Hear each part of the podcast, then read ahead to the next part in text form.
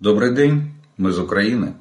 И рад приветствовать вас на своем канале. И как обычно мы с вами начинаем обзор оперативной обстановки за прошедшие сутки.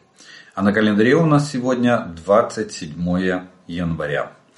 Сегодня Всемирный день памяти жертв э, Холокоста. Э, люди скорбят и вспоминают тех, кто погиб э, от, в, в, эти страшные, в эти страшные времена. И количество погибших на сегодняшний день точно не установлено. Апеллируют только ориентировочными цифрами. Это был настоящий Холокост, настоящий геноцид. Ну а мы с вами э, начинаем обзор, как обычно, с ночи. Ночь была не совсем спокойная, особенно утро. И э, этой ночью враг атаковал четырьмя ударными беспилотниками типа Шахет-136-131 с юго-восточного направления. Это Приморско-Ахтарск э, Российской Федерации. Оттуда были замечены пуски. Все четыре, э, четыре беспилотника было, участвовало в атаке. Все четыре беспилотника были уничтожены в Кировоградской области. Также оккупанты ударили ракетой «Искандер-М», это баллистическая ракета, по Донеччине из Ростовской области. И э, предварительно, предварительно без пострадавших. А оперативная обстановка за прошедшие сутки сложилась э, следующим образом. За, на линии фронта произошло 98 боевых столкновений. То есть, видите, скачкообразная такая, нет системности. То есть, э, расисты там, где соберутся силами, там и начинают атаковать. И количество атак зависит от того, сколько народу они смогли согнать для участия в этих атак, э, атаках. Враг также нанес 8 э, ракетных ударов зенитными управляемыми ракетами С-300 по гражданской инфраструктуре таких населенных пунктов, как Мирноград, Новогродовка Донецкой области и Антоновка Херсонской области. Кроме этого, оккупанты нанесли 4 авиационных удара и совершили 78 обстрелов из реактивных систем залпового огня. Огонь велся не только по позициям наших войск, но и по прилегающей к линии фронту территории на всю глубину досягаемости огневых средств противника. В результате этих террористических атак, к сожалению, есть погибшие и раненые как среди гражданского населения, а также э, разрушения и повреждения получили многоэтажные и частные жилые дома, школы, детские сады, торговые центры и другая гражданская инфраструктура. А вот под артиллерийский огонь российской артиллерии попало более 120 населенных пунктов в таких областях, как Черниговская, Сумская, Харьковская, Луганская, Донецкая, Запорожская, Днепропетровская, Херсонская и Николаевская области. Далее пройдемся по э, зонам ответственности. И здесь э, в зоне ответственности оперативно-стратегических э, группы войск «Север» Это оно начинается с Волынского-Полесского направления. Тут ситуация без существенных изменений, она стабильна и контролируемая. А вот на Северском и Слобожанском направлениях тут, к сожалению, есть, есть э, ухудшение обстановки, а именно на Сумщине Рашистская диверсионно-разведывательная группа проникла на приграничную территорию Украины, село Андреевка, и расстреляла находившихся там дома брата и сестру. А, ну, видите, они приходят убивать. Убивать, мародерить, насиловать и таким образом, а, и таким образом не давать нам возможности расслабиться в этой войне.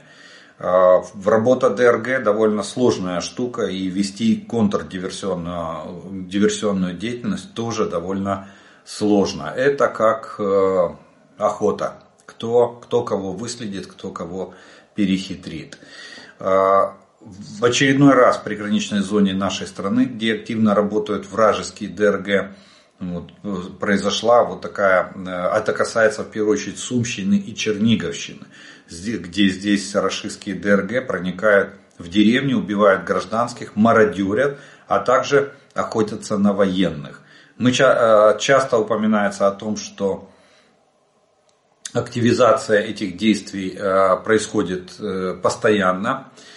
И именно поэтому наше руководство просит местное население эвакуироваться из 5-километровой приграничной зоны, для того, чтобы наши, наши военные могли спокойно проводить мероприятия контрдиверсионной деятельности. И при этом понимать, что если ДРГ зашла на нашу территорию, то вот так как в этот раз вред гражданским, то есть расстрелять брата и сестру, они не смогут, потому что людей нету. Если бы они эвакуировались, то они бы остались живы.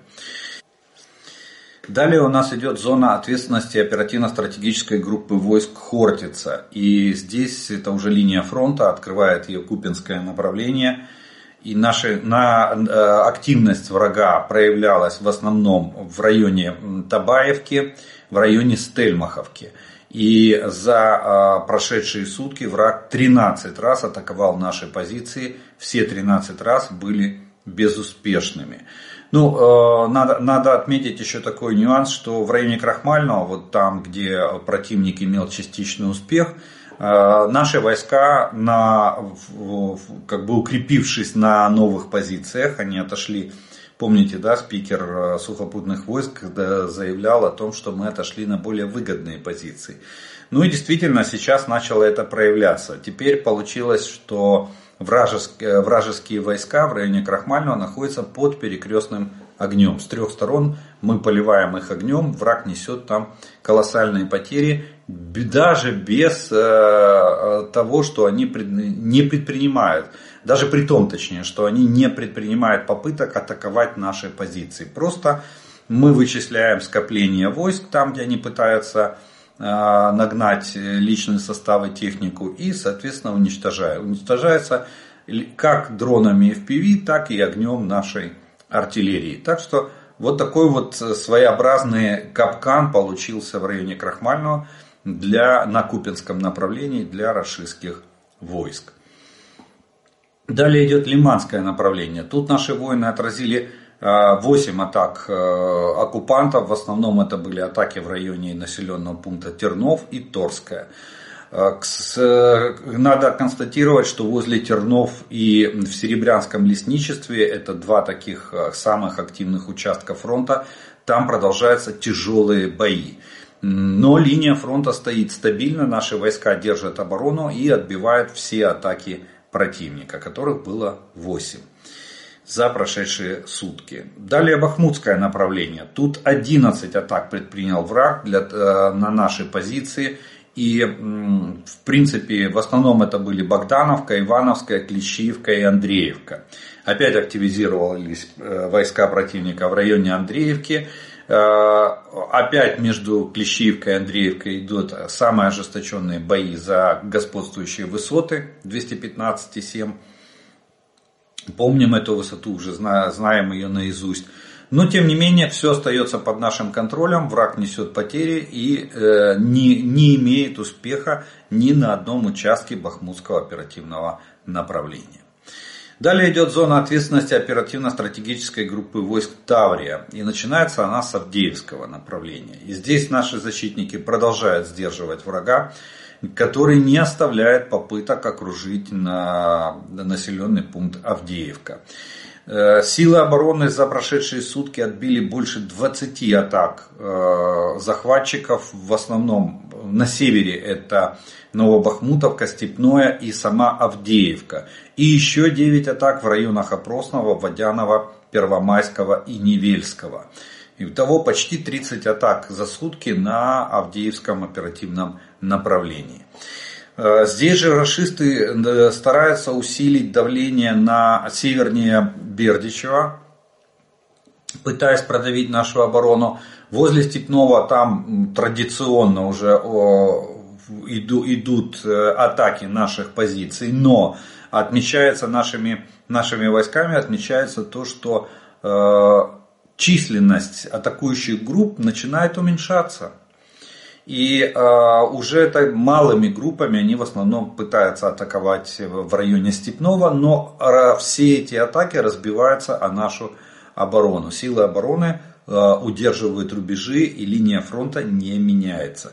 В то же время враг продолжает атаки в даче в районе Коксахима Авдеевского в попытке обойти завод. Э, между Каменкой и теми же дачами на, в самой Авдеевке, там идут, идут бои сейчас за две посадки. Они расположены параллельно друг, друге, друг другу. И враг, э, между дачами и Каменкой. И враг, враг пытается пройти, если не, не через дачи, то пытается пройти через эти, э, через эти посадки. Также тяжелая ситуация сохраняется на, ю, на южном фланге Авдеевки. Тут, э, э, тут расисты атакуют западнее на позиции «Зенит», э, но успеха не имеет. И крайне сложная ситуация остается в Первомайском. Тут врагу удалось продвинуться немного вперед, но продвижение незначительное.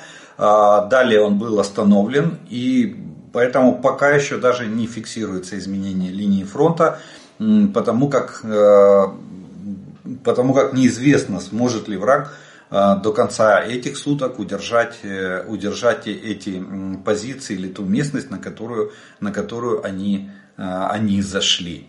Вот такая вот ситуация тени толкай. Э, что-то мы отбиваем, что-то мы, а, что-то мы оставляем.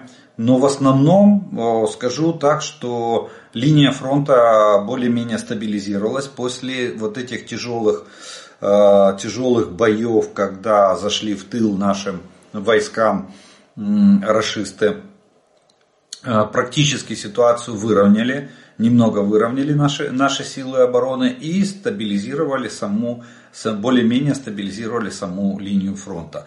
Но это не говорит о том, что ситуация разрядилась. Ситуация остается крайне тяжелой на, а, как на отдельных участках, так и на всем оперативном направ... Авдеевском оперативном направлении.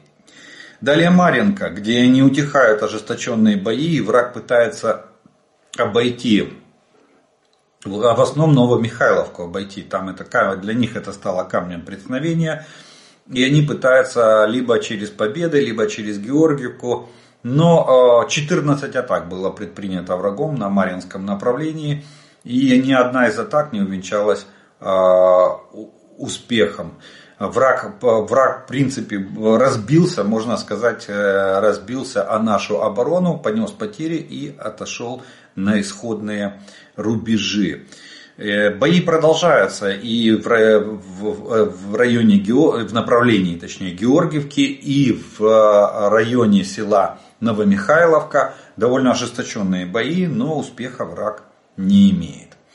Далее шахтерское направление. Тут наши защитники отразили одну атаку оккупанта в районе Золотой Нивы. Больше враг э, попыток не предпринимал. Были позиционные бои и обмены артиллерийскими ударами. Запорожское направление. Тут э, противник э, немножко активизировался по сравнению с предыдущими сутками.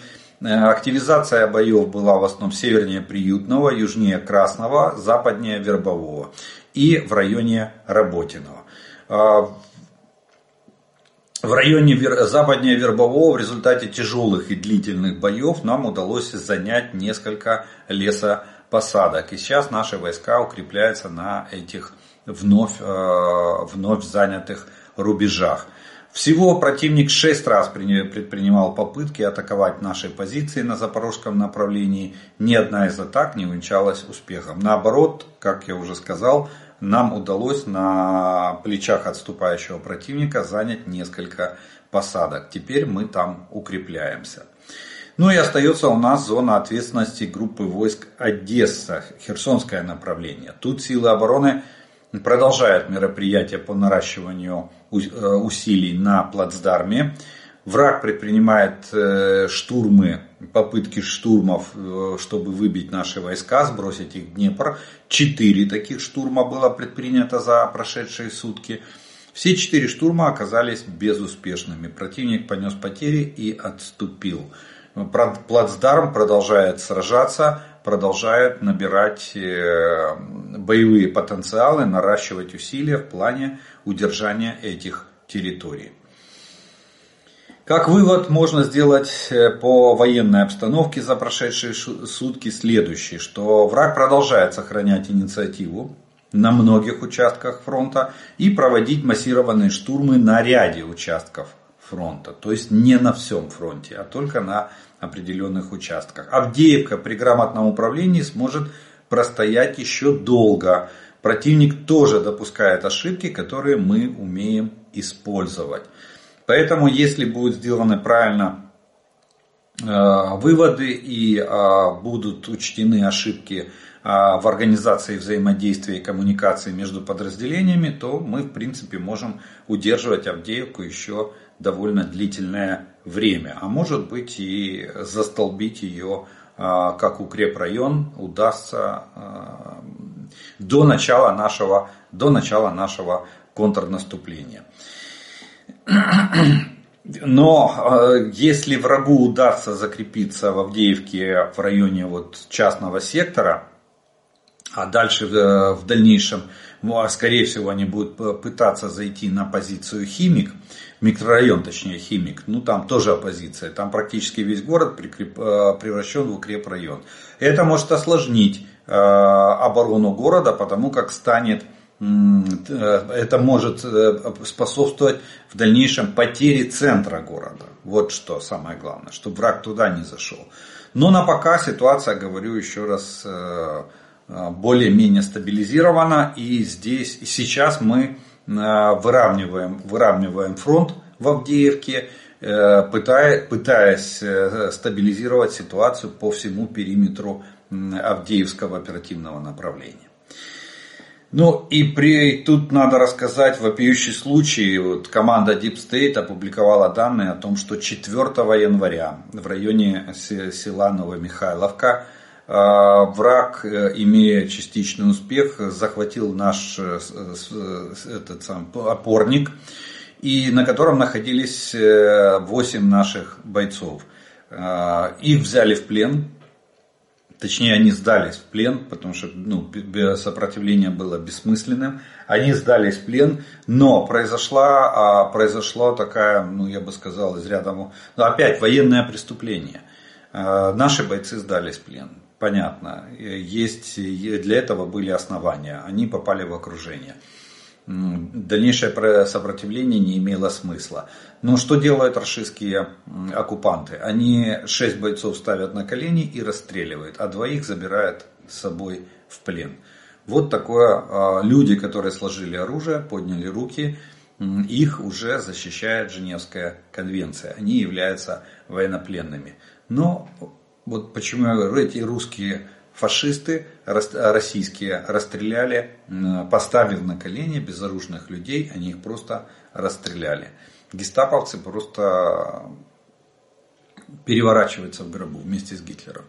А, вот так вот, вот так э, ведут себя а, расисты на, на, поле, на поле боя, нарушая все правила и обычаи ведения войны. Вот такое вот. И призывает команда э, Deep State. Э, там наблюдал, наблюдали эту картину несколько разведдронов э, наших. И говорят, что есть видео. Просят, чтобы это видео было передано соответствующей инстанции для а, включения в исковые документы, э, потому что это уголовно наказуемое военное преступление, которое не имеет срока давности. Вот те, кто и расстреливал наших солдат, плюс те командиры, которые отдавали этот приказ на расстрел военнопленных. Так что будем надеяться, что это все задокументируется и мы и виновные понесут наказание. Понятно, что наши, наши военные постараются сделать это как можно быстрее, потому что никуда же расистские войска не делись, они продолжают действовать на, в районе это, населенного пункта Новомихайловка. Поэтому я думаю, что кара постигнет их в самое ближайшее время. Ну а мы продолжаем и а, ориентировочные потери врага за прошедшие сутки составили а, в личном составе 770 оккупантов, в технике и вооружения в танках 6 единиц, в боевых бронированных машинах 15 единиц, в артиллерийских системах 3 единицы, в беспилотниках оперативно-тактического уровня 4 единицы, автомобильной техники 8 единиц и специальной техники 8 единиц. Вот, такой, э, вот, вот такие потери понес враг за прошедшие сутки. Ну и скажем пару слов о, военно, о военно-политической обстановке, которая происходит в Украине и вокруг нашей страны. Продолжается эпопея с э, вступлением Швеции в НАТО. И да, действительно, как я и говорил, э, Орбан э, сел в лужу и действительно Венгрия оказалась аутсайдером в плане ратификации вступления Швеции в НАТО. Премьер-министр Швеции еще раз заявил и обратился к венгерскому премьеру о том, что не будет никаких переговоров с Венгрией по поводу заявки Швеции на вступление в НАТО. Все четко изложено в документе. Либо Венгрия ратифицирует эту заявку, либо не ратифицирует.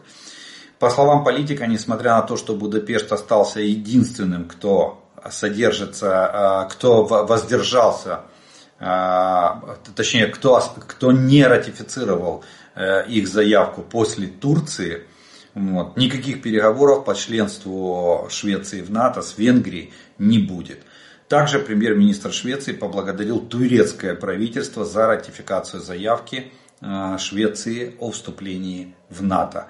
Вот такая вот, э, вот такая вот ситуация, точнее в такую нехорошую ситуацию попала на сегодняшний день Венгрия. Германия. А, Германия решила передать Украине военные вертолеты впервые. По словам главы Минобороны ФРГ, Украина получит 6 многоцелевых вертолетов, все King МК-41, вместе с комплектом запасных частей. Немецкая сторона также обеспечит обучение украинских военных. Так что, видите, номенклатура вооружений со стороны европейских стран а, продолжает продолжает, продолжает расширяться. Ну и э, заокеанские новости нас волнуют очень э, сильно, потому что если с Европой сейчас более-менее все понятно, мы 1 февраля ожидаем э, подписания, точнее голосования за Э, выделение нам пакета помощи в размере 50 миллиардов до 2027 года включительно. Плюс 5 миллиардов помощи нам дадут уже сейчас, не дожидаясь до конца января, на э, закупку вооружений. Так что деньги, деньги есть на, на поставки вооружений. Вот. И решается вопрос о... Бельгия уже выплачивает, потому что 200 миллиардов замороженных активов Российской Федерации находится в основном там, и Бельгия выплачивает нам уже проценты с этих денег. Россия не получит ни копейки с этих замороженных активов. Э, все проценты идут нам. И решается вопрос э, о механизме изъятия этих активов и передачи их Украине. Так вот, и кстати, гарантии того, что э, Венгрия проголосует за этот пакет помощи в 50 миллиардов, уже получены от Будапешта, Будапе... потому что э, Европа, я же говорил, Европа найдет э, любые рычаги влияния на ту же самую Венгрию. Настолько глубокая интеграция.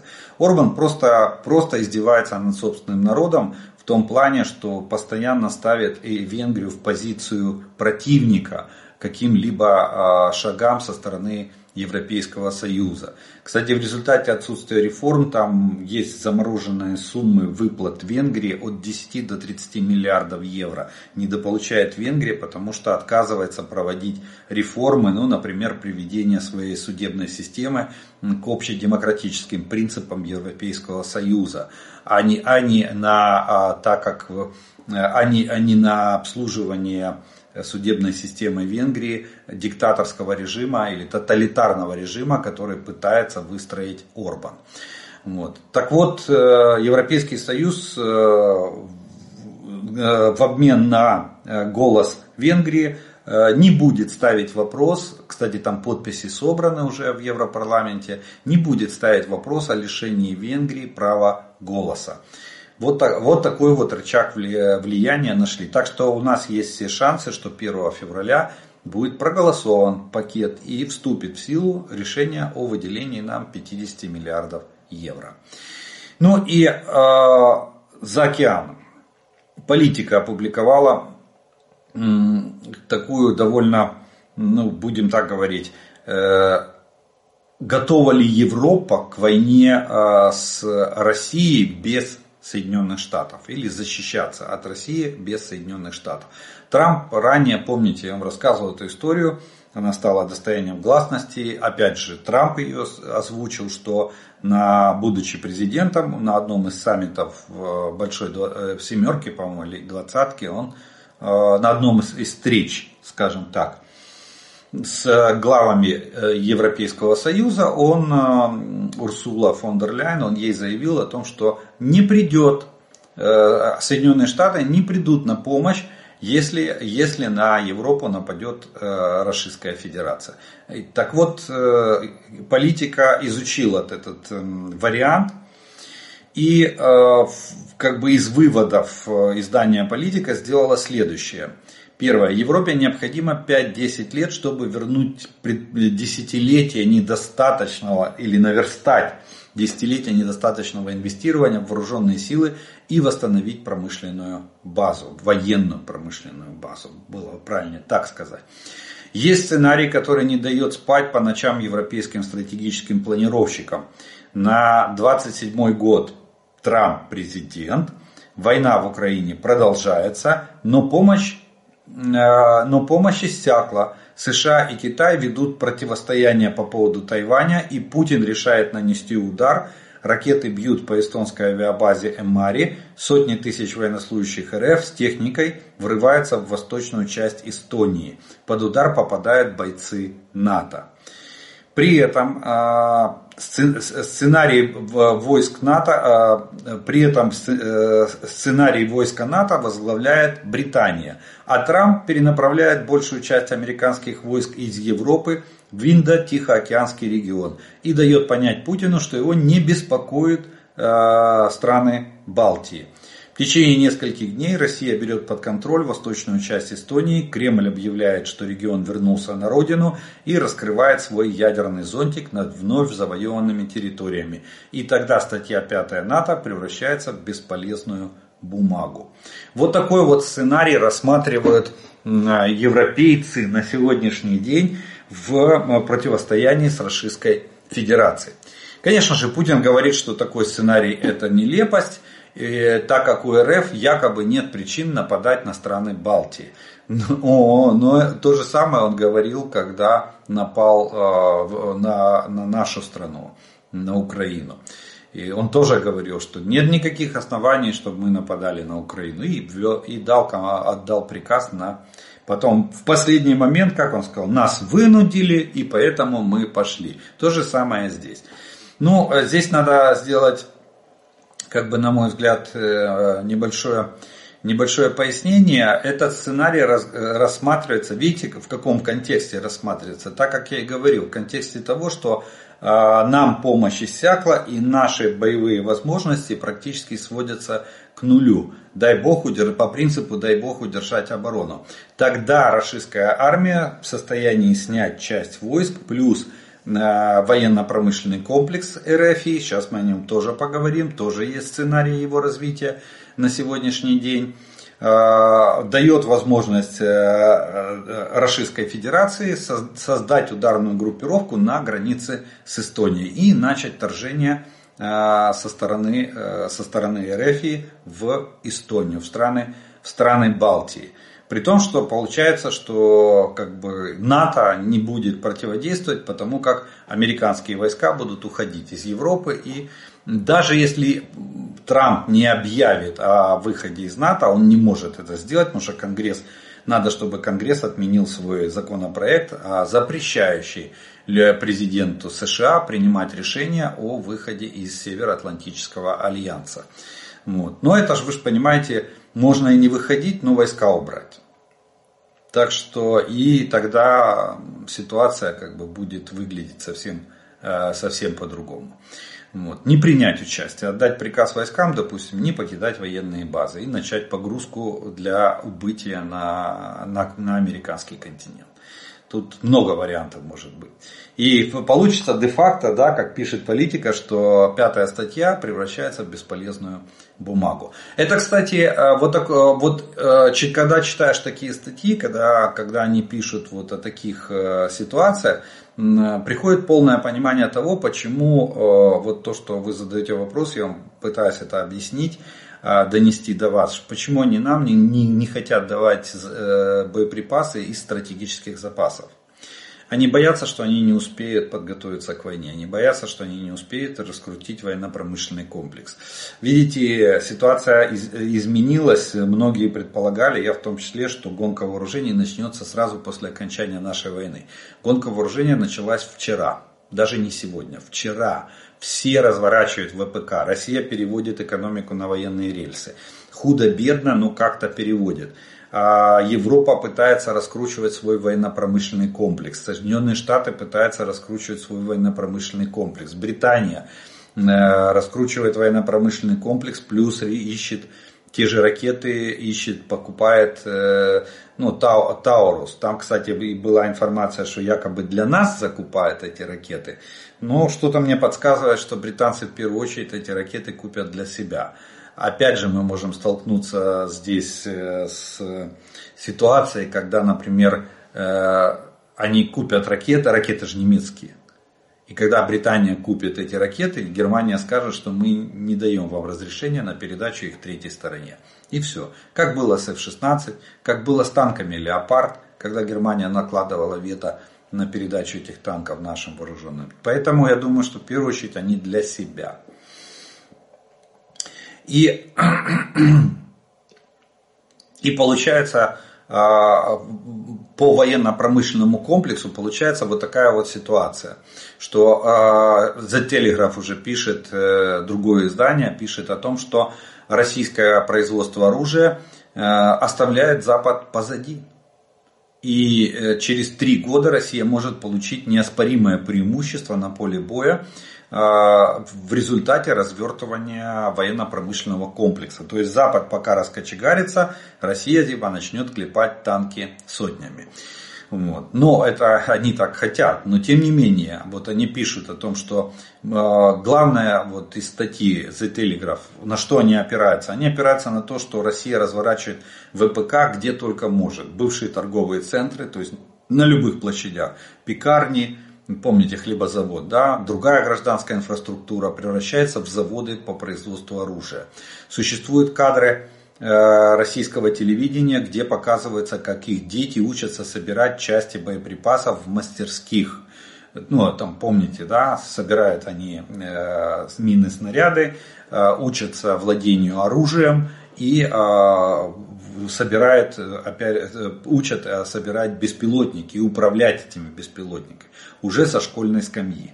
С февраля 22 РФия увеличивала на, увеличила на 560% производство танков, э, боевых бронированных машин на 360%, бронетранспортеров на 350%, а, и расисты приближаются к 2 миллионам артиллерийских, производству 2 миллионов артиллерийских снарядов в год.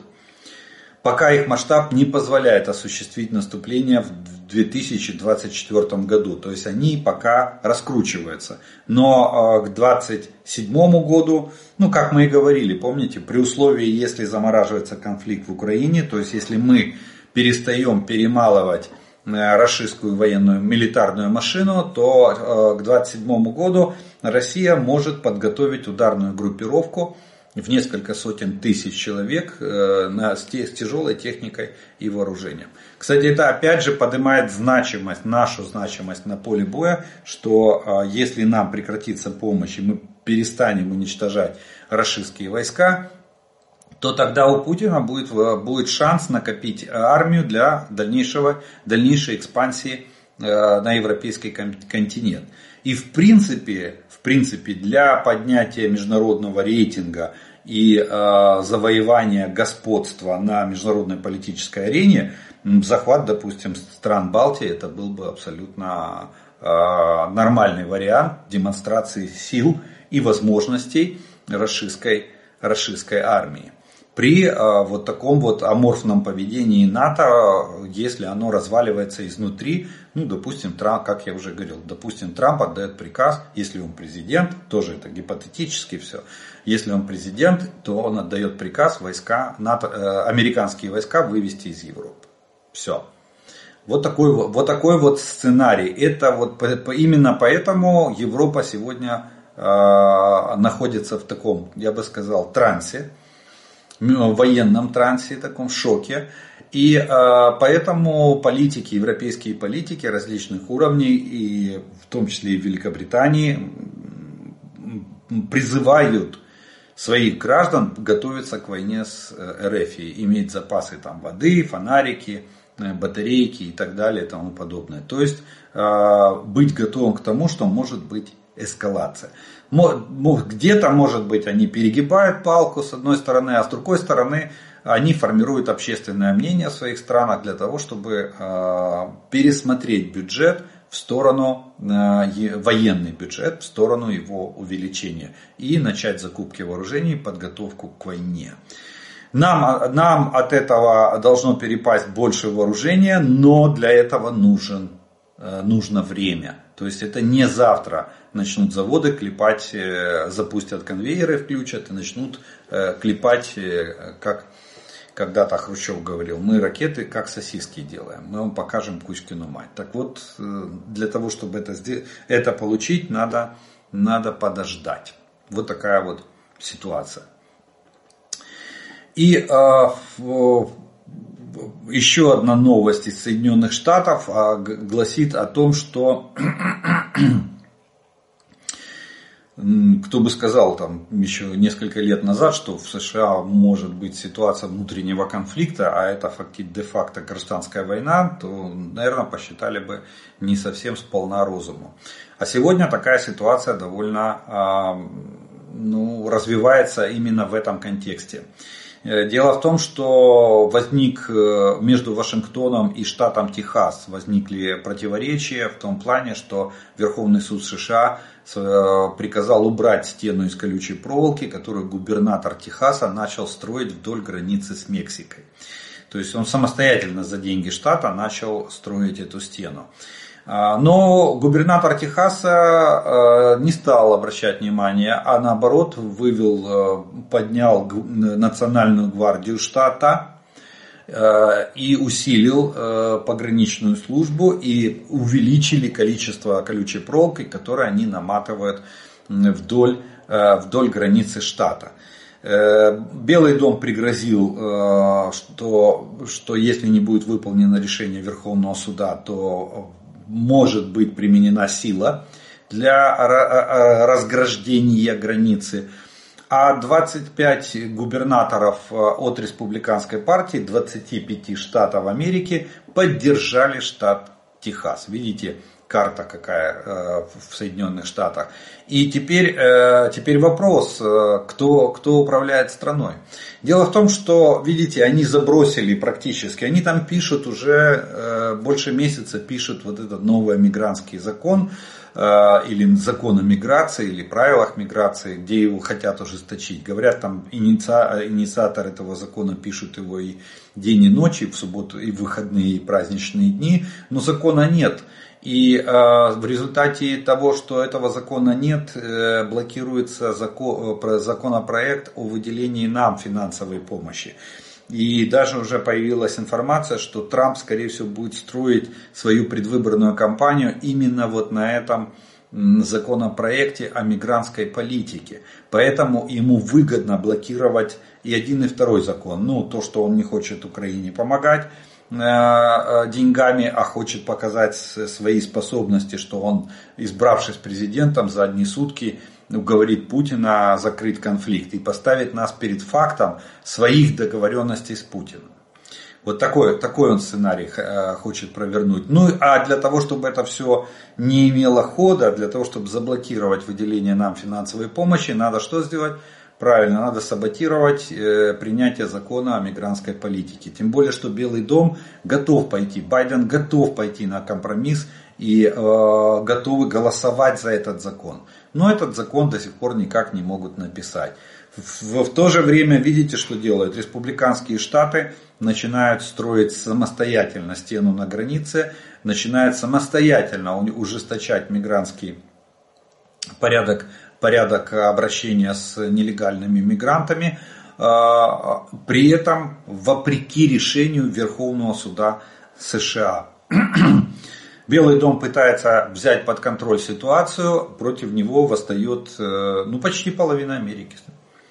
25 штатов это практически половина Америки. Причем они же не просто написали открытое письмо и подписались в Белый дом эти губернаторы республиканцы. А что они, что они обвинили э, Джо Байдена и его администрацию обвинили в антиамериканской политике.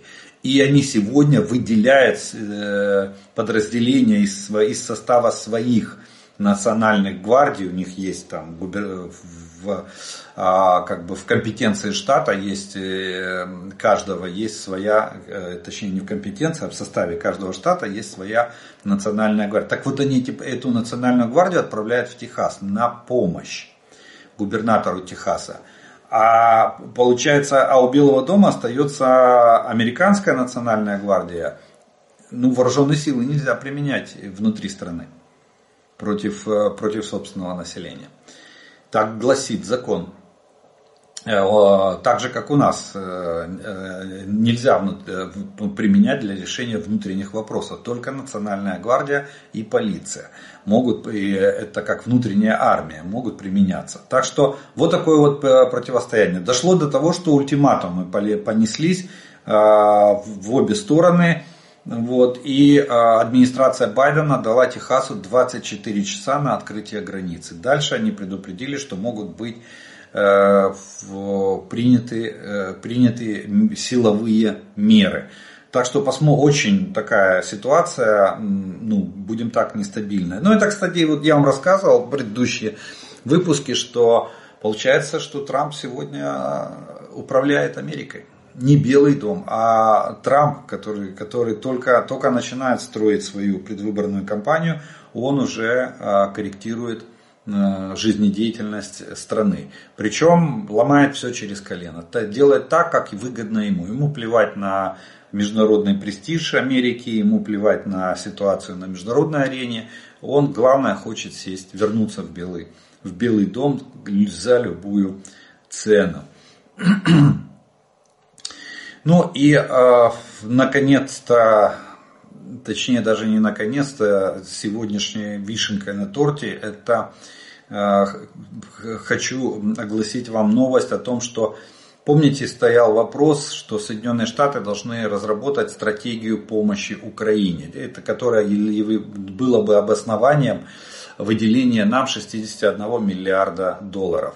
А, так вот, э, Вашингтон Пост написал статью, что такая стратегия разрабатывается Белым домом, но а, есть особенность. Э, стратегия разрабатывается из концепции не возвращения территорий, то есть не освобождения наших территорий, восстановления территориальной целостности Украины, а удержания тех территорий, которые есть на сегодняшний день под нашим контролем. То есть э, стратегия оборонительная, э, дабы не было хуже. Вот по такому принципу. Очень печально, что так, э, так ставит вопрос Белый дом на сегодняшний день. Э, это получается, практически это получается, что Белый дом э, готов признать победу Путина в этой войне. Потому что если даже метр земли Украины останется под контролем Российской Федерации, это будет проигрыш. И как я уже говорил ранее, это будет, не, ну, наш это понятно физический проигрыш. А для Запада это будет гигантское поражение в геополитическом отношении. Ну, посмотрим, как дальше будут развиваться события. Вот такая вот ситуация складывается на, а, на международной арене сегодня вокруг нашей страны. На этом мы первый раздел нашего видео э, закончим. И я по традиции делаю паузу. Вас по традиции приглашаю подписаться на мой канал, кто еще не подписан. Э, тем, кто смотрит это видео, пожалуйста, поставьте, просьба, поставьте ему лайк. Тогда его смогут увидеть как можно больше людей. И через некоторое время мы с вами продолжим.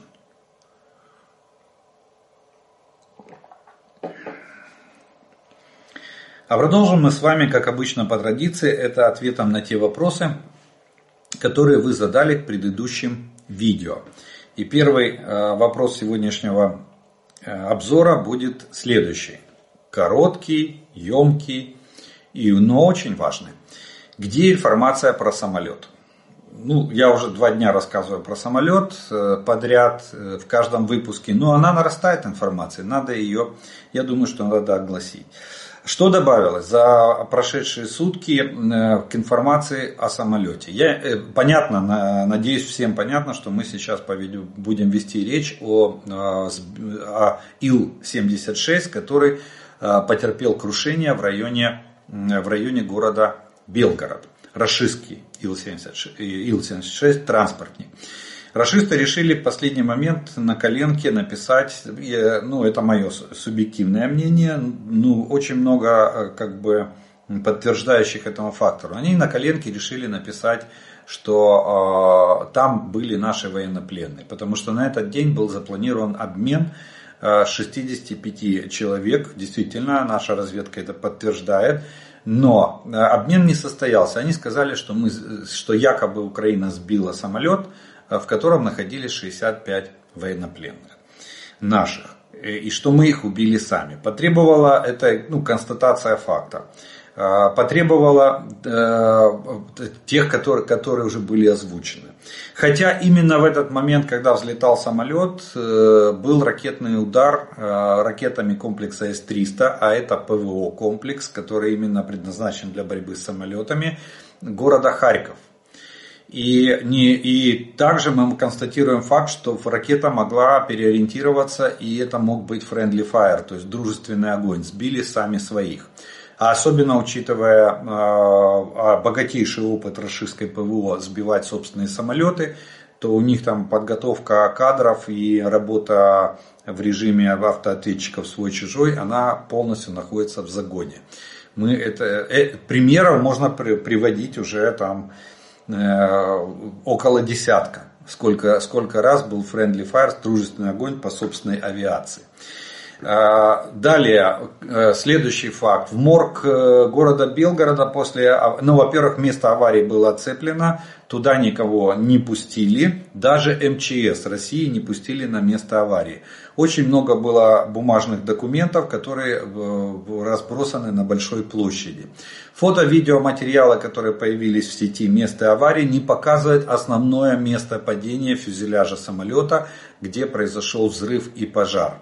На фото-видео видим всего лишь несколько тел. В морг э, Белгорода привезли 5 тел на сегодняшний день. Где 65 э, тел э, военнопленных, которые якобы должны были находиться на борту, до сих пор неизвестно. Россия требует а, до сих пор до выяснения было точно установлено, что самолет совершил круиз через Катар, Иран, Сирию и вернулся в, вернулся в Российскую Федерацию и оказался, сразу же появился в Белгороде. То есть он прилетел с Ближнего Востока, а не из глубины страны. И по свидетельствам многих очевидцев самолет набирал высоту, а, удалялся от границы Украины. На момент э, появления хлопка Э, и, и облако серого дыма в воздухе, после чего самолет резко начал э, терять высоту, свалился на бок, на крыло и рухнул на землю. Плюс есть информация о том, что на этом самолете должны были улетать из Белгорода высокопоставленные лица из администрации, военной и гражданской администрации Белгородской области. Но ФСБ, сотрудники ФСБ порекомендовали им не пользоваться этим рейса. Россия запросила, а, запросила экстренное заседание Совбеза ООН. Тут, кстати, тоже интересную ремарку надо сделать. А, они запросили его на четверг. А, Франция, которая э, сегодня председательствует Совбезе, сказала, что не видит срочности и поэтому назначила заседание на пятницу. Сказали, что в порядке общей очереди никаких экстренных заседаний не будет. Вот. Но потом выяснилось, что Лаврова виза, его ИЛ ждет. И, а, ну, этот, на котором он прилетел, и у него краткосрочная виза, ему надо улетать. И Франция согласилась провести заседание в четверг. Суть выступления Лаврова на Совбезе ООН. Было 6, на борту было 65 военнопленных из Украины. Кстати, там еще один нюанс, было всего лишь три сопровождающих, даже не конвоира, а три сопровождающих. Хотя, хотя согласно приказа у конвоя 140 2006 приказ номер 140 от 2006 года на 65 э, военнопленных должно было быть где-то порядка 70-75 конвоиров. Ну, даже если половину они не выполнили приказ, то должно было быть где-то, ну, даже третью часть, 20-30 конвоиров должно было быть на... А вдруг они, а вдруг они захватят э, самолет? Вы же Кандагар фильм смотрели, это же на, основан на, на реальных событиях, да, захватили самолет, угнали, Ил-76, кстати, вот.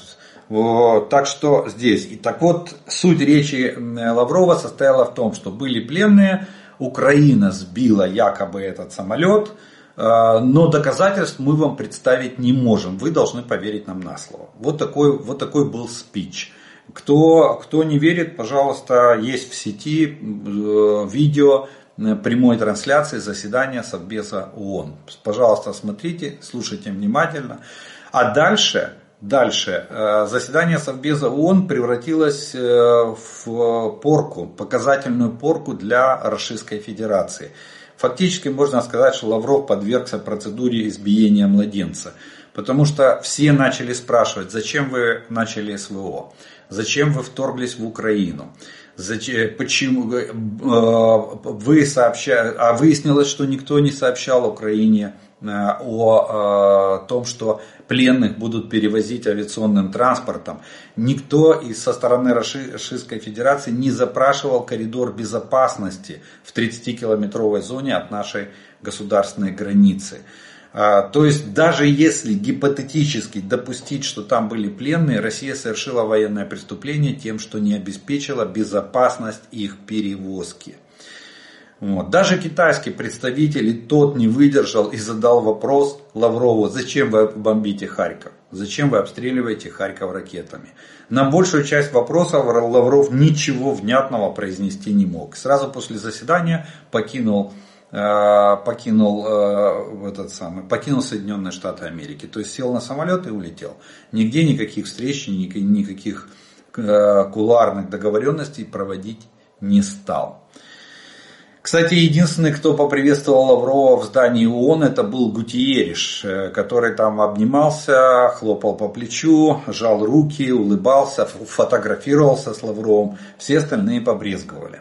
Ну, не забываем, что это сотрудник администрации, он на зарплате в администрации, судя по поведению э, Путина кремлевской, поэтому, видимо, ему можно обниматься с представителем страны-агрессора, которая каждый день совершает военные преступления. И в этот раз пыталась обвинить Украину в совершении военных преступлений. Вот, вот, так, вот такие вот. А, сейчас еще самая свежая информация. Появилась в сети, РФ выложила видео, где якобы подъезжает конвой из автозаков. И с этих автозаков э, набор, э, грузят на борт самолета Ил-76, грузят военнопленных. Ну, сразу скажу, что видео подчищенное, очень низкого качества, ничего нельзя разобрать, ни номерных знаков машин. То есть нельзя геолоцировать, уже айтишники сказали это видео, то есть где это происходило. Вот. Опять же, если это происходило на, на, на этом аэродроме, с которого вылетал самолет, так тогда куда они везли этих пленных? Если это происходило в другом городе Российской Федерации, то где это происходило? Откуда они привезли этих пленных? Вот. Это раз. Второе.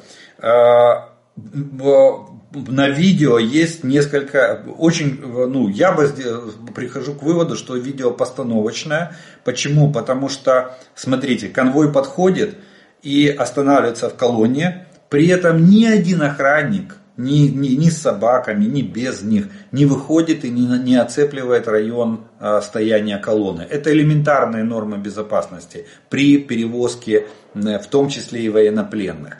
А они же считаются врагами, их же надо э, довести целыми и сохранными.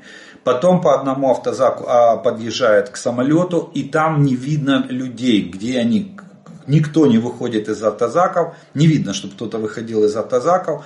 А, то есть на полосе ни одного человека. И после этого автозак уходит э, в это самое, от самолета и подъезжает следующий.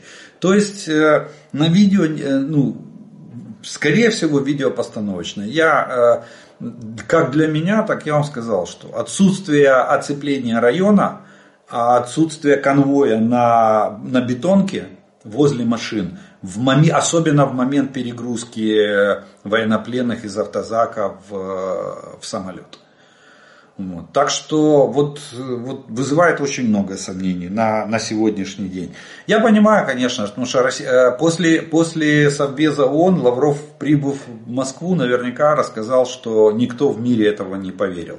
Поэтому начали появляться вот такие вот ну, вновь сформированные, я бы так сказал, доказ, якобы доказательства в кавычках э, того, что, что там действительно были военнопленные.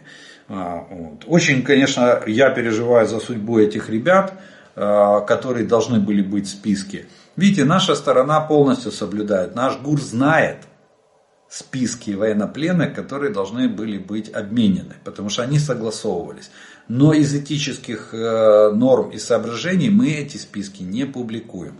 То, что опубликовано в сети, это ну, уже доказано там неоднократно, это полная, полная фальсификация. То, что там а, вот этот список на 65 человек. Там есть люди, которые уже были обменены еще 3 сентября, ой, 3, 3 января текущего года. Вот такая вот э, ситуация. Очередное, очередная попытка. Понятно, что... Э, а, еще одна был, была мысль в спиче Лаврова на Совбезе ООН. Он э, на основании того, что Украина а, он их э, обвинил, что мы могли сбить комплексом Patriot. А, но, опять же, если, если это был комплекс Patriot, пожалуйста, где корпус ракеты? Да, взорвалась головная часть ракеты, если, если это был. Покажите, она же, это же ваша территория. По идее, должна была упасть э, э, основная часть ракеты с маршевым двигателем и основным корпусом. Он же остается целый после взрыва, никуда же не падает на землю. Но доказательств, как Лавров сказал, мы не можем вам показать доказательства, вы должны нам поверить. Вот. Э, э, соответственно, Россия сейчас для того, чтобы окончательно не... Ну, они, в принципе, потеряли лицо. Весь мир, э, Совбез ООН показал, что даже Китай ну, сомневается в правдивости этой истории. Судя по тому, как вел себя китайский представитель на, на этом заседании. Вот. Э, поэтому Россия пытается хоть как-то оправдаться. И вот такое видео, что якобы конвой автозаков привезли. Но что-то из машины даже никто не вышел. Видно, забыли дать команду. Вот. И как они там перегружали, где это происходило, когда это происходило. Там, кстати, даже дату нельзя установить, когда происходила эта погрузка. Дату, время этого ничего на видео нет. Вот, э, вот вам информация про самолет. Э, и про те события, которые нас сегодня волнуют очень и очень сильно. Особенно судьба действительно наших тех ребят, которые в настоящем списке на обмен, и где они и, э, э, и, что, и что с ними сейчас. Доброго дня. Чи можливо дрони, які посаджені за допомогою РЕП, повторно використати проти расистів? Да, можно, и это будет сделано. Кстати, одна из последних, по-моему, одна из последних атак дронов, а, есть уже фото в сети, можете погуглить, э, где лежат дроны на поле, не взорвавшиеся, но упавшие. Это, это кстати, говорит о, о том, что, скорее всего, их, э, они были поражены с помощью нашего, э, нашего РЭП. И теперь эти дроны будут отремонтированы, заправлены и отправлены в обратном направлении. Вот. Э, так, так что да, эти дроны, конечно же, которые, которые посажены с помощью РЭП, конечно же, они полетят в обратном направлении уже э, к тем, кто их выпустил. А может им будут назначены другие цели, но уже нашими специалистами. Так что, э, так что мы используем, конечно же, используем эти, э, эти, эти дроны в обратном порядке. У меня такой вопрос. Вот многие эксперты, и вы в том числе, постоянно говорят, НАТО не решается сделать то-то и то-то. Потому, потому что, а вдруг Путин скажет, что НАТО напала на бедную Рашку. Или Америка не делает то-то, потому что Россия может заявить, что это возмутительный недружественный шаг. Или Евросоюз что-то не дает нам из-за того, что Кремль может сделать какое-то страшное заявление. Собственно вопрос, почему Западу не начхать на все эти возможные вопли из-за из поребрика, чего они там боятся, не пойму пьяного бла-бла-бла, а алкоголика Медведева или очередных пугалок старого выжившего из ума бункерного маразматика. Спасибо за ваш комментарий, слава Украине. Они боятся ядерной дубины. Российской Федерации. Как бы там ни, ни, ни складывалась обстановка, да, это мы надеемся на то, что на, опираемся на политические заявления лидеров западных стран, в частности Великобритании на момент вторжения 22-го Бориса Джонсона и Белого дома было заявление, что даже если будет попытка применения ядерного вооружения Российской Федерации, то они оставляют за собой право нанести превентивный удар конвенциальным оружием, то есть обычным вооружением, по а, разворачивающимся э, элементам э, ядерной, ядерного а, щита или ядерной дубины Российской Федерации. Но на самом деле угроза то остается, понимаете? С баллистикой э, бороться очень, очень тяжело. Да, они систему ПРО развернули. Поэтому, и это, и поэтому они, э, а, этот фактор остается, остается, на мой взгляд, главным. Плюс Запад еще использует э, вот фактор угрозы, военной угрозы со стороны РФ, использует э, для того, чтобы повернуть свои экономики на военные рельсы и начать э, программу вооружения своих армий, своих государств, возвращения на, будем так говорить, на а, а, оборонную или возвращение к оборонительной политике с этой самой, своих стран. А для того, чтобы это сделать, надо сформировать общественное мнение. Надо, чтобы э, налогоплательщики согласились и сказали, да, мы согласны, что наши деньги, наши налоги пойдут на закупку танков, самолетов, на изготовление боеприпасов, а не на социальные программы, там, поддержку населения и так далее и тому подобное. Вот что тут двоякое. С одной стороны, они используют момент военной угрозы, от, э, исходящей от РФ, вот. А с другой стороны, реально они, э, честно говоря, они боятся э, боятся именно э, ядерного, ядерного компонента Российской Федерации. Как бы там ни было, может быть, хоть одну ракету они не успеют или смогут запустить. Кто ее будет перехватывать и перехватят ли, со стопроцентной вероятностью сказать никто не может. А вообще я еще напомню такой момент, э, вспомните 18 год, 2018 год, когда а, вот э, этот, эм, считается, что Россия имела прямое отношение к мигрантскому кризису. А также Россия имела прямое отношение, и это, кстати, было доказано в нескольких странах, вот к этой волне терактов. Вспомните, как захлестнула волна терактов э, Европу. Мадрид, Кёльн, где там в Германии еще было, разгромили этот самый вокзал в Баварии, Мюнхен, вот, э, взрывы в Париже, э, в, в, там, в другие, еще в каком-то городе, не помню уже, Франции. И, и что тогда? Везде был русский след, везде были граждане э, Российской Федерации с паспорта, сколько они громили. Они, они это очень боятся. Именно поэтому они себя, они себя так ведут. А Путину нужен предлог. Почему? Вот видите, как Запад говорит, вот вам ракета, ну не дай бог она перелетит через границу. Почему? Потому что Путин сразу скажет, ага, западное оружие, значит прямое участие в войне. А значит вы на меня напали. Вот. Это есть доказательная база. Именно, по, именно поэтому э, Запад ведет, вот, вот я вам обрисовал картину, скорее всего именно поэтому Запад ведет именно такую а, это самое, именно такую политику в отношении Российской Федерации. А, вопрос по снарядной теме, по укупорке. Вспоминаю при Союзе, сколько ящиков надо было для хранения и перевозки снарядов. И сейчас, когда используются западные укупорки, что-нибудь изменилось для калибров 122 мм и других советского образца? Благодарю за ответ. Э, дело в том, что э, Запад, Запад ушел от укупорки. В отличие от нас, мы нет, мы не ушли от укупорки. Да, у нас Э, ящики с минами и со снарядами как были, так и остались. А на Западе, обратите внимание, как перевозятся боеприпасы.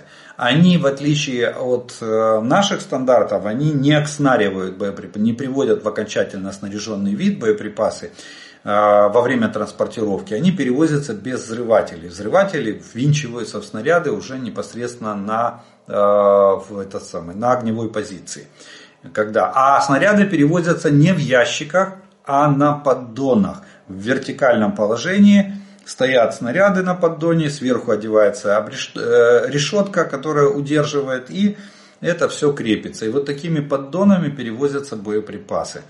А, там их, э, ну, я не помню сколько штук, там есть разные в зависимости от калибра снаряда. 105 мм больше, больше снарядов, там 100, 155 мм меньше снарядов. И вот так вот на поддонах перевозят. И вопрос у купорки не стоит. А, заряды перевозятся в тубусах. И точно так же они стоят в вертикальном положении на поддонах. Потом они извлекаются из тубусов и, этими зарядами производится, производится выстрел. На, советские пока что образцы 122-152 мм, да, они остаются в ящиках называется укупорка эти ящики. Но на, на сегодняшний день я так понимаю, что все, что везется со складов а, на, на огневые позиции нашей артиллерии, потом укупорка возвращается. Ее ни в коем случае даже нельзя а, использовать в качестве там, растопки печей. Нет. А, все это возвращается назад, тыловые бригады, тыловые подразделения, все собирают эту всю купорку и везут обратно, а, и она опять в нее закладывает. То есть она многоразового использования, иначе вы не напасетесь ящиков в производстве, это еще больше удорожает производство. В перспективе, может быть, наши перейдут на такой же э, способ перевозки боеприпасов, как и западные страны, как страны НАТО. А, сколько, а, вот слушаю вас а, почти каждый день, столько хаммерсов послали. Вот сегодня сказали, что французский аналог передадут. Помню, когда только хаммерсы пришли, какой переполох у орков был. Почему сейчас такого же эффекта добиться не получается? Неужели путинисты нашли способ с ними бороться? Спасибо за ответ и скорейшей перемоги. Ну, во-первых, не аналог они дают французский, а это и есть М270, просто из состава вооруженных сил Франции. Так вот, это, это и есть МЛРС М270 на гусеничном ходу с двумя пакетами. А, немцы нам передавали, только у немцев она называется Smart. Э, вот Smart это производство немецкого, а М270 МЛРС это американское производство. Вот, и вот французы нам такую штуку дают. Но, а, смотрите, вопрос не, не, нет. Э, да, русские научились частично научились бороться с точностью, понижать, точнее, не бороться, а понижать точность работы таких систем, как Хаймерс.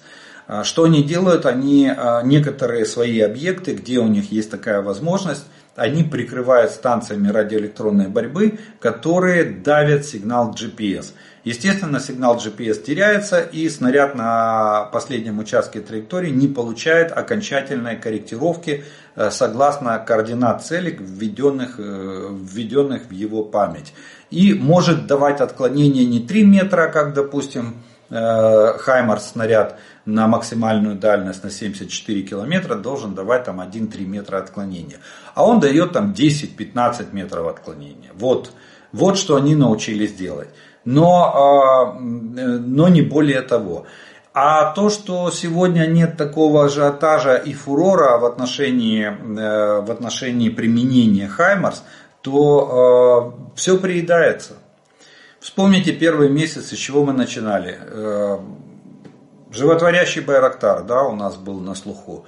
Потом это ушло. Потом, были, потом была артиллерия западная. Три топора, три семерки мы так назвали. Наши бойцы придумали им такое название. Вот. Потом появление, потом появление Хаймарса для нас было таким фурором, потом появление САУ, потом танков и так далее. Каждый, каждый вид вооружения, он имеет свою как бы информационную составляющую. Когда она на пике, и что да, мы с помощью этого громим э, врага и, всего, и все остальное. И потом она уходит в повседневную жизнь, повседневную деятельность. Но поверьте, Хаймарсы продолжают свою работу. И мы, кстати, я постоянно наблюдаю, в сети появляются новые ролики, когда э, производятся залпы Хаймарс э, по объектам Российской Федерации на, на, на, нашей, на нашей территории. Так что это больше, больше, скорее всего, частично они научились, я уже рассказал, их, э, понижать их точность, скажем так. Но с другой стороны, видите, полигон в Иловайске ничем не был прикрыт, и, соответственно, э, Хаймарсы легли точно в цель по координатам, и, и э, школу этих их, их дроноводов раздолбали в дребезги. Вот Точно так же они работают, просто это уже повседневная э, боевая работа, которая уже не так, не так афишируется, не так популярна среди э, нашего населения на сегодняшний день. Э, после недавнего заявления главнокомандующего шведские средства массовой информации – Э, продолжает э, раскручивать тему подготовки к войне и засыпает граждан инструкциями, что делать, чем запасаться и как собрать тревожный чемоданчик и припасы. А, подозрительно, что слишком настойчиво. Скажите, какова ваша оценка вероятности распространения войны за пределы Украины и в каком временной перспективе? А, вероятность такая существует во временной перспективе среднесрочной, 3-5 лет. Ну вот сегодня мы очень много об этом говорим, потому что тема стала действительно самой животрепещущей на сегодняшний день. Ну, я уже объяснил, э, э, объяснял, ну, повторюсь еще раз, что, скорее всего, Западу выгодно поддерживать эту тему и немного даже нагнетать обстановку среди своего населения с целью того, чтобы сформировать общественное мнение, что население должно согласиться с тем, что э, деньги налогоплательщиков – это же у нас только государственные средства. А во всем цивилизованном мире это деньги налогоплательщиков. Нет никаких государственных денег, как говорила Маргарет Тэтчер. Да? Так вот, они формируют, как в настоящем демократическом государстве, они формируют общественное мнение, чтобы налогоплательщики согласились с тем, что надо покупать танки и самолеты, а не развивать социальные программы. Вот, что приоритет военные рельсы. Поэтому они так настойчиво и тревожно говорят о том, что да, завтра Раша нападет. Может напасть. Надо готовиться к нападению, к защите от нападения РФИ. То есть появился реальный образ врага, появилась реальная военная угроза, она реальна, она существует, но еще раз повторюсь, как минимум в среднесрочной перспективе, я сегодня, кстати, можете отмотать военно-политический блок, я там об этом именно рассказал, там уже и политика, и телеграф, и The Telegraph об этом пишет, э, вот об этих реальных угрозах и о состоянии военно-промышленного комплекса РФ, что он э, семимильными шагами сейчас опережает западные, э, западные страны в плане, в плане перевода страны на военные рельсы. Вот. И да, если мы, допустим, гипотетически, если сегодня стоп прекращение огня, там, переговорный процесс или просто заморозка конфликта, то у России за 3-5 лет, да, можно сформировать э, там 300-500 ну, тысячную группировку, укомплектовать ее и да, можно и двигать танки вправо-влево. Вот, такое, вот, такая вот, э, вот такой вот расклад получается на сегодняшний день. Западные, западные политики, западные правительства используют момент для формирования общественного мнения и развертывания военно-промышленного комплекса. Ну, кстати, нам это тоже выгодно в том плане, что мы с этого ВПК мы, естественно, получим свою долю вооружения, техники и боеприпасов. Многие так называемые друзья Украины типа э, э, годами несут дичь о том, что F-16 совершенно бесполезен и ничего не дадут в плане изменения военной обстановки. Каково твое мнение о возможностях этих самолетов, характеристиках ракет класса воздух-воздух и воздух-земля, которые они могут нести в сравнении с российскими аналогами? Ну, я не буду сейчас сравнивать, скажу так, что в принципе Су-35 и F-16 ну, примерно где-то на одном уровне э, находятся, даже по, по некоторым параметрам Су-35 лучше. Ну, например, по э, скорости набора высоты, э, там по маневренности э, лучше, по э, на, набору э, обычной скорости, там, по ускорению тоже превосходит. Но Бортовой радар F-16 намного лучше, чем у Су-35. И э, это раз. Второе, э, в ракеты класса воздух-воздух и воздух-земля тоже превосходят. Именно в этом, именно в этом и состоит преимущество F-16. Кстати, F-16 это универсальная летающая платформа. Это его уже даже нельзя классифицировать как какой-то отдельный вид там истребитель или штурмовик или бомбардировщик, он три в одном, даже четыре в одном, еще истребитель-перехватчик. Он может работать в паре с э, Патриотом по перехвату крылатых ракет или наведению пусковых установок Патриота на ракеты, которые находятся в воздухе, атакуют, э, атакуют ту территорию, которую защищает Патриот. Так вот, у него, кстати, самая большая, самая широкая линейка вооружений, которые есть только у, у самолетов. Это у F-16. Она самая разнообразная. Так вот, ракеты класса воздух-воздух, воздух-земля намного э, лучше, чем они имеют большую дальность и, и большую эффективность, чем российские, э, российское вооружение, чем вооружение того же Су-35. Поэтому да, наличие эскадрильи, хотя бы эскадрильи на, в составе воздушных сил, вооруженных сил Украины, может повлиять на характер боевых действий на отдельно взятом оперативном направлении или на участке фронта. А допустим, если бригада, мы говорим о авиационной бригаде а, или две, то они могут на а, оперативно-стратегическом направлении Э, повлиять на ход боевых действий? Конечно же могут. Во-первых, они, они дадут нам э, господство в небе. Э, я даже не сомневаюсь, ну, про паритет я уже не говорю, а именно преимущество в небе по, за счет дальности досягаемости их огневых средств в, в сравнении с российскими аналогами.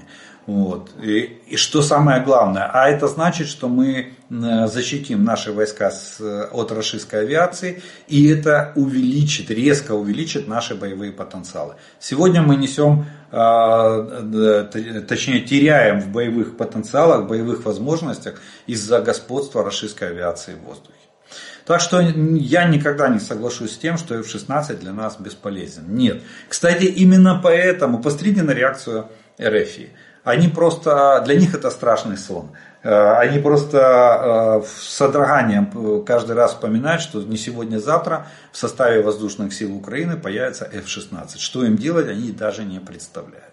Вот я бы даже так обрисовал картину происходящего или, или такого, будем так говорить, безысходного ожидания – Российской Федерации э, появление в составе воздушных сил Украины э, самолетов F-16.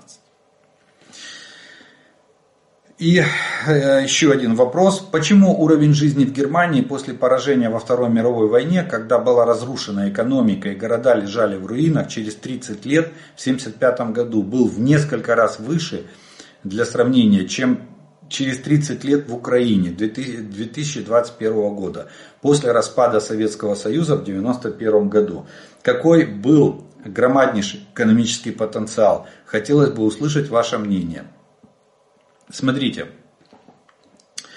Дело в том, что, э, дело в том, что Германию отстраивали э, всем миром. Туда были вложены гигантские инвестиции со стороны таких экономик, как Великобритания, Франция, а, хотя Франция сама немного пострадала от войны, но не так, как Германия. Соединенные Штаты Америки, они вложили туда, в, в, в экономику Германии, они вложили туда инвестиции.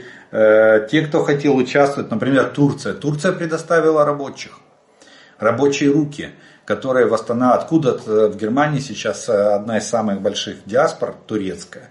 Именно, именно после, в 40-х годах, после Второй мировой войны, они приехали туда восстанавливать Германию. И благодаря этим, и самое главное, эти инвестиции никто не украл. Они все сработали. Они восстановили предприятие, они запустили экономику и они начали получать прибыль. И эта прибыль шла не в карманы олигархов, она шла на развитие экономики страны. Олигархи, конечно же, зарабатывали, но зарабатывали в пределах разумного, то есть в пределах закона. Э, сколько у них там, 15% считается нормальным э, в рентабельности, точнее не в рентабельности, в прибыльности производства. Вот. Иногда больше, там, иногда меньше, ну примерно так, наверное. Вот. Так что здесь да, а у нас 30 лет, мы, э, мы 30 лет э, приватизировали, понимаете, еще мы прошли, Германия, она как и была до войны э, капиталистической страной с рыночной экономикой, так она и осталась капиталистической страной с рыночной экономикой. Единственное, что изменилось после Второй мировой войны, в Германии произошла демократизация а, рыночной экономики. Вот, вот что. Они более, более как бы приблизились к реалиям жизни. Хотя там тоже были и э, стадии борьбы капитала и пролетариата в плане там, рабочего дня, в плане выходных, там, гендерного права женщин там, и, и так далее, за права женщин боролись. То есть они тоже. А у нас получилось, мы из советской плановой экономики за 30 лет нам надо было пройти тот столетний или там 200-летний а, опыт западных стран по превращению, по переходу от, э, будем так говорить, аграр, а, ну, от этого самого дикого запада к, раз, к развитому капиталистическому обществу. Вот в чем проблема, вот в чем разница. И у нас при этом, вспомните, у нас там бандитские 90-е, э, рэкет и грабеж, потом э, массовая приватизация всего и вся, формирование финансово промышленных групп, которые потом выросли, вырастили, которые далее потом сменились олигархатом, появлением олигархов и так далее и тому подобное. То есть мы 200-летний путь формирования капитализма мы прошли за 30 лет. И сегодня мы уже можем говорить там о каких-то попытках реформ и демократизации нашего общества, э, формирования демократического, в рамках демократического э, общества э, рыночной экономики борьба с, с олигархами, мы только сейчас к этому пришли. Да? Запад это все уже давно давно прошел. И за счет того, что там еще коррупционная составляющая, она намного меньше, чем у нас, э, она там тоже есть. Нельзя сказать, что они белые, пушистые и идеальные. Они просто в некоторых моментах э, ее легализовали и поставили ее в рамки закона. Кстати, это, ну, во всяком случае, беспредела нет в плане, в плане коррупции. Например, в Соединенных Штатах действует закон о лоббизме, да, когда вы можете покупать голоса конгрессмена для проталкивания своего, и это считается законным. Если это вы делаете открыто, и с этих всех э, взносов платятся налоги. У конгрессмена это как прибыль, э, его доход, и он облагается налогом. Вот. Да, да, то, то есть даже такие есть институции по продвижению. А у нас это все в конвертах заносят там из-под полы, решают вопросы вне правового поля. Поэтому, поэтому у нас такая ситуация, очень короткий период развития капитализма, э, дикими темпами он у нас развивается, мы эпохи развития капитализма мы преодолеваем за, э, несколько, за несколько лет, максимум за десятилетия. Вот. Э, поэтому, поэтому такая, такая ситуация и такая разница.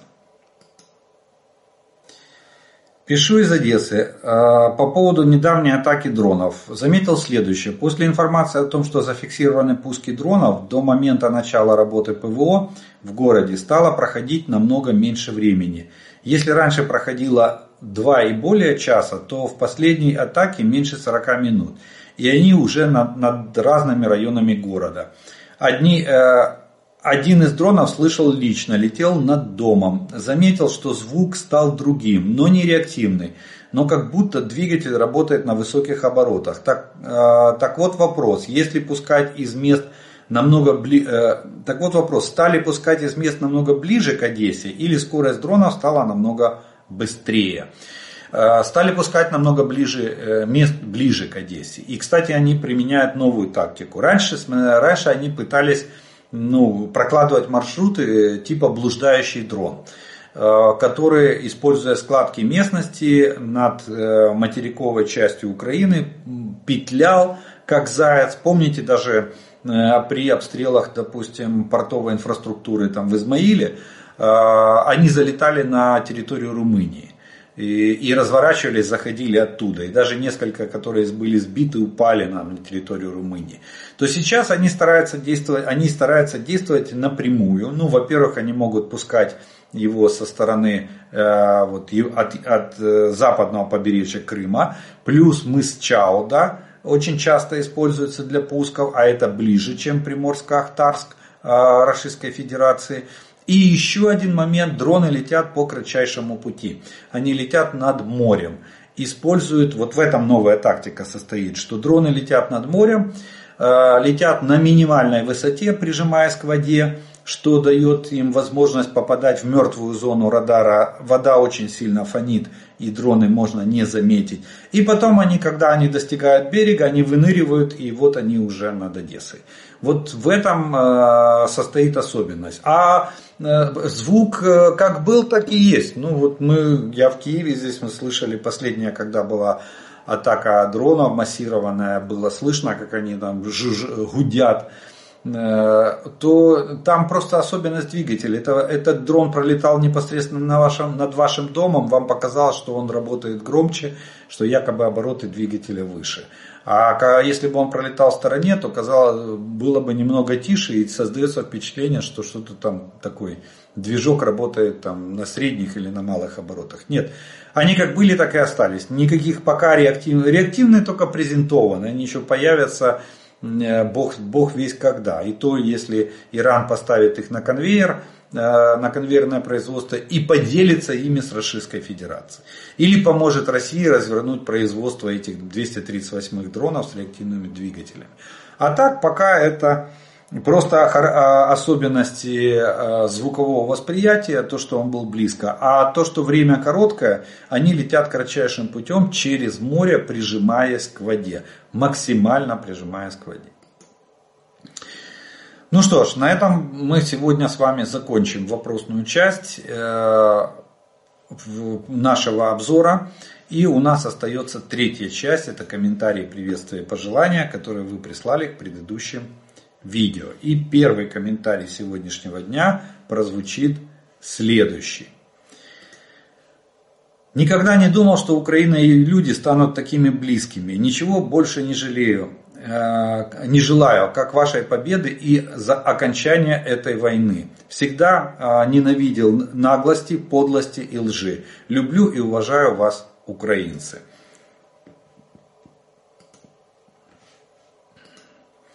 Уважаемый Олег, э, всегда слушаю. Спасибо за информацию. Вопрос. Вы говорите, что эти атаки РФ заканчиваются с потерями. Там, там же должно быть громадное количество трупов. Что с ними происходит?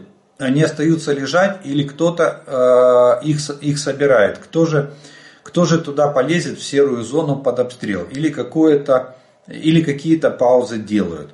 Э, да, трупы лежат очень долго. Э, особенно стра- страшно и опасно это в летний период, в весенний-летний период, когда плюсовая температура, тела начинают разлагаться, идет выделение трупного э, яда, который попадает в почву. А, который, э, который, допустим, э, выделение трупного газа. Наши бойцы, допустим, в окопах их стараются складывать, э, оттаскивать и складывать в, где-то в отдельных нишах. Потом, да, потом приезжает похоронная, по возможности, приезжает похоронная команда и, и пакетирует их, забирает. Рашистская сторона крайне редко собирает тела. Они идут в атаке. Вспомните, мы даже рассказывали вам эпизоды. Они идут в атаке за, по, своей, по телам тех, кто атаковал перед ним, кого убили только что. Кстати, э, да, вот вагнеровцы особенно этим страдали. Они использовали тела убитых сотоварищей э, в предыдущих атаках своих в качестве прикрытия на поле боя. Когда атака захлебывалась, их ложил, допустим, наш пулемет, заставлял прижиматься к земле, они падали на землю, использовали тела Э, тела ранее убитых в качестве, в качестве бруствера для того, чтобы вести огонь или отлежаться до момента, когда можно подняться и либо продолжить атаку, либо, либо убежать с поля боя. Поэтому да, крайне редкие такие паузы и э, расистская сторона э, крайне редко забирает э, ну, свои. Когда уже невозможно пройти, вот тогда обычно бывают паузы, которые, где, когда убираются эти тела. У нас тоже по возможности похоронная команда забирает и, и кстати, и наши, ну наших мы своих сразу же стараемся эвакуировать вместе и э, самое, сначала раненых в приоритете, потом убитых. А уже расистов собирают по возможности, потому как, еще раз говорю, просто невыносимые условия для наших бойцов нахождения в окопах вместе с телами убитых расистских солдат. Это если мы захватываем, освобождаем очередную, отбиваем очередную позицию, освобождаем очередной кусок нашей территории.